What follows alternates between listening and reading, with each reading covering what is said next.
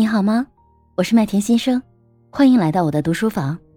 下面的内容是我们读书活动的直播回放，欢迎你收听。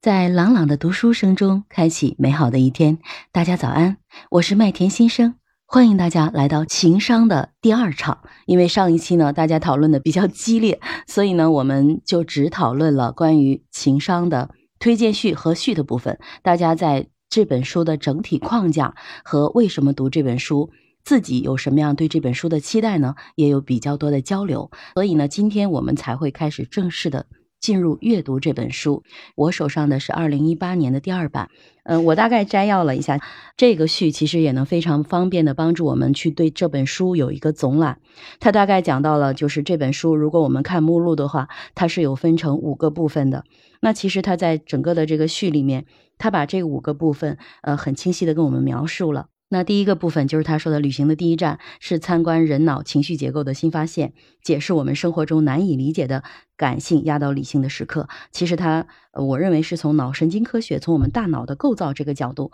去跟我们聊聊，为什么我们会有情绪，为什么有的时候我们的情绪会打败我们的智力，让我们动物脑去控制我们自己的人的思考，那其实是一个很有意思的部分。如果对脑神经科学不是很感兴趣的人，可能会读起来会有点晦涩。但是我认为，呃，一切基于我们的需求。如果情商这本书真的这么重要，如果情绪的管理可能对我们的人生，对我们的人际关系，对我们的工作和事业，对我们的甚至是跟客户的销售、领导能力等等都非常重要的话，那可能大家真的有必要去了解一下它到底是为什么。这本书的第二部分呢，就是关于神经系统如何对情绪智力产生作用，第二部分才是脑神经科学，第三部分是情绪智力的关键作用，情绪情绪智力它如何维系我们最重视的关系。如果没有情绪智力呢，人际关系可能会受到破坏。所以，情绪平衡是我们健康和幸福的保证。这是这本书第三部分，呃，核心要去谈到的。第四部分呢，就是人脑的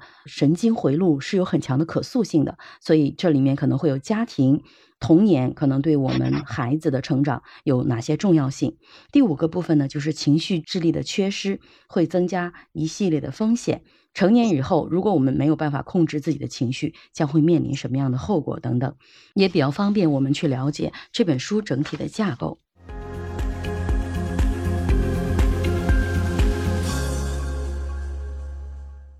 麦田，我读到这里，四十六页，大脑的发育之前。谢谢上牙教练。针对前面的这些，大家有没有要聊一下的？我发现还是蛮有意思的啊，上牙。通过这一章的读啊，我才知道就是人类的各种情绪对我们呃精神的影响。因为我不是做那个体重管理的嘛，我们一直那个强调健康的四要素，其中第一要素呢就是愉悦的心情啊。后来我看到这一章节之后，我才发现，就是人当悲伤的时候，他的新陈代谢是会变慢的。其实和我们这个在体重管理的原理是一致的，就是当人在情绪快乐的时候，会调动所有的神经系统，其实也是消耗一种热量。另外，它这个悲伤是对情绪有呃对这个叫代谢产生影响，这个还是我是第一次知道，所以这个对我在我的工作当中有特别大的帮助。如果我的学员有深究这方面原因的话，我可以从这个角度来告诉他们，为什么你悲伤会不掉秤，是因为你的新陈代谢 在这些情绪的影响下变慢了，很有意思啊，这个其实对我特别有帮助。嗯，我其实刚才听你这么说，我觉得确实是蛮有意思的，就是可能过去。我觉得我就是经常被那个情绪去控制的，用我自己的那个动物脑去思考的那个人。然后其实这本书里头，他有讲到理性系统和感性系统，就是类似于我们的心和脑。其实我们的心是感受的，呃，靠感觉的；脑呢是靠思考的，它可能更理性；而心呢，可能它就更感性。而从感性的这个角度，其实它更多的时候，有的时候它会战胜我们的大脑。水淼姐姐。嗯，首先我觉得这本书啊，它写的特别好。就是我站在一个作者的角度，或者是我以前是做图书策划人的角度来看的话，嗯，这样的书呢，它是既专业又比较通俗，所以呢，书写的特别好。然后不仅仅有这个大量的研究的数据，而且呢，还有一些结合我们的现实生活。然后这个书呢。几位呃老师也读的特别的清晰，特别好。我先说那个序，就是前面部分的那个序言的部分，我是简单的讲一下。首先一开篇哈，我我今天听到的是从那个一个黑人司机打招呼的那个地方开始，是吧？就是特别的吸引人，就是一下子就把我带入到了，嗯，我遇到的一些情况。因为我本身呢不是一个情商特别高的人，但是我觉得我的朋友呢也有不少，呃，是因为我的生活中发生了变化，就是我以前也不太愿意主动的跟人打招呼，我总感。给人的一种感觉呢是比较高冷型的，但是后来因为我生了孩子以后，我的母亲过来给我带孩子，她经常带着孩子出去打招呼，跟一些呃这个邻居们晒太阳什么的时候，后来我也慢慢的有意识的跟着我的母亲去学，主动的跟周围的人去打招呼，然后笑脸。后来我就发现，哎，这件事情并不是一件很困难的事情，也不是说那么难为情。所以这个情商啊，哈，不光是我们呃学到了这些知识，呃学到了这些这个理论，实际上我们在现实生活中的这种自对自己的转变以及我们实践是非常重要的。就比如说我们要提倡呃提高情商，那么我们读了这本书可能占了百分之三十，那可能百分之七十是呃我们去实践，不然的话。就好像那那句话哈，就是嗯，我们一生中懂了很多道理啊，依旧是过不了过不好这一生，可能就会陷入到这样这么一个状态中哈。我刚刚说举这个例子，就是呃我自己的一个真实感受，就是提高情商可能还需要我们主动的去做一些改变。呃，对，就就是刚才这个黑人司机打招呼啊，给我的呃一个很深的一个感受。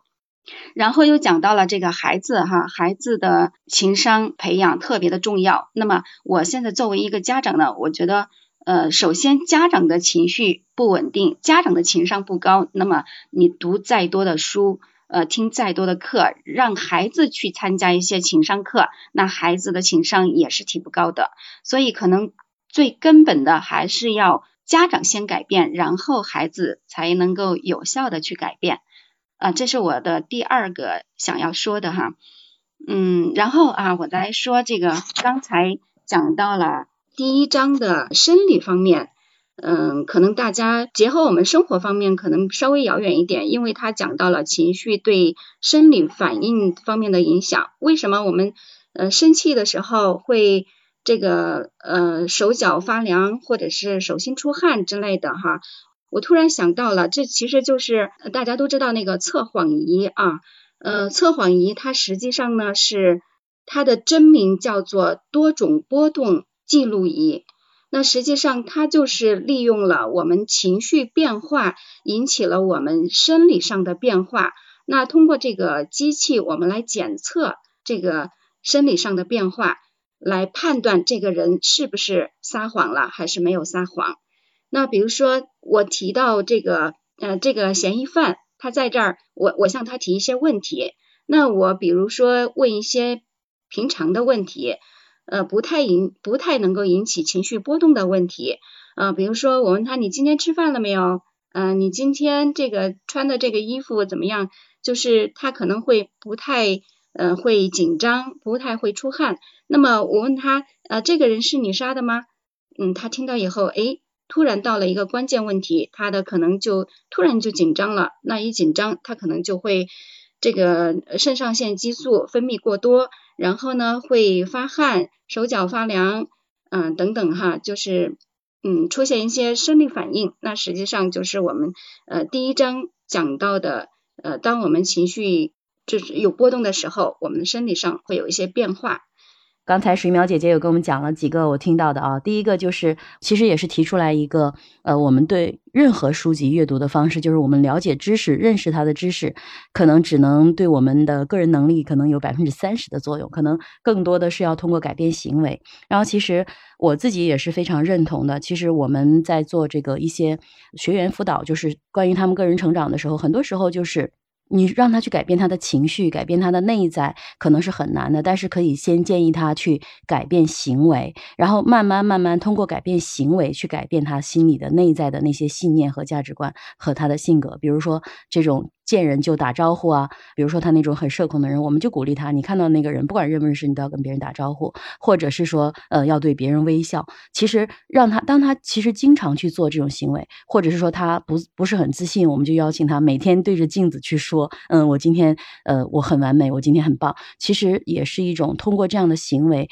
去改变他内心的一种情绪的一个。部分，然后刚才水淼姐姐讲到第二个就是家长，我们对情绪在对孩子的情商教育这个部分，不能只教育孩子自己不去做改变，家长要以身作则。父母亲是原件，孩子是复印件。其实，如果孩子身上所有的问题，我们家长要从自己身上先去反思。如果要改变，也要先从自己去改变。我觉得这一点的提醒特别的重要。还有刚才就是苗姐姐把这个书上的关于人情绪会有什么样生理反应，这个把它倒推过来，用这种测谎仪啊，其实我觉得它也是个很好的应用方式。就是如果有的时候我们在听到或者是感受到一些信息来了的时候，比如说我可能过去就是，比如说我在工作的过程中，我听到别人对我的观点或者对我的方案有质疑的时候，我可能第一个反应就会很不爽。然后可能就会，嗯，会有一些情绪上具具体的那种行为。那比如说，我可能会蔑视的藐视他啊，可能会有一些眼神啊，或者是我自己有一些这种动作，可能我会去察觉察。其实这个我，因为其实我自己在训练我自己开放的这个维度上啊，我已经训练了很多年，所以我特别有感受。就有的时候我会无意识的会有一些动作，而这些动作我会去警觉，哎。我此刻的情绪那是出来了的。我此刻的情绪是什么？可能是厌恶，可能是一种一种这种情绪出来。那我就要去提醒我自己，我要保持开放的心态，去听别人，去对他的观点保持好奇。我觉得其实这些是对我们自我探知非常有价值、非常有意义的。特别感谢水淼姐姐。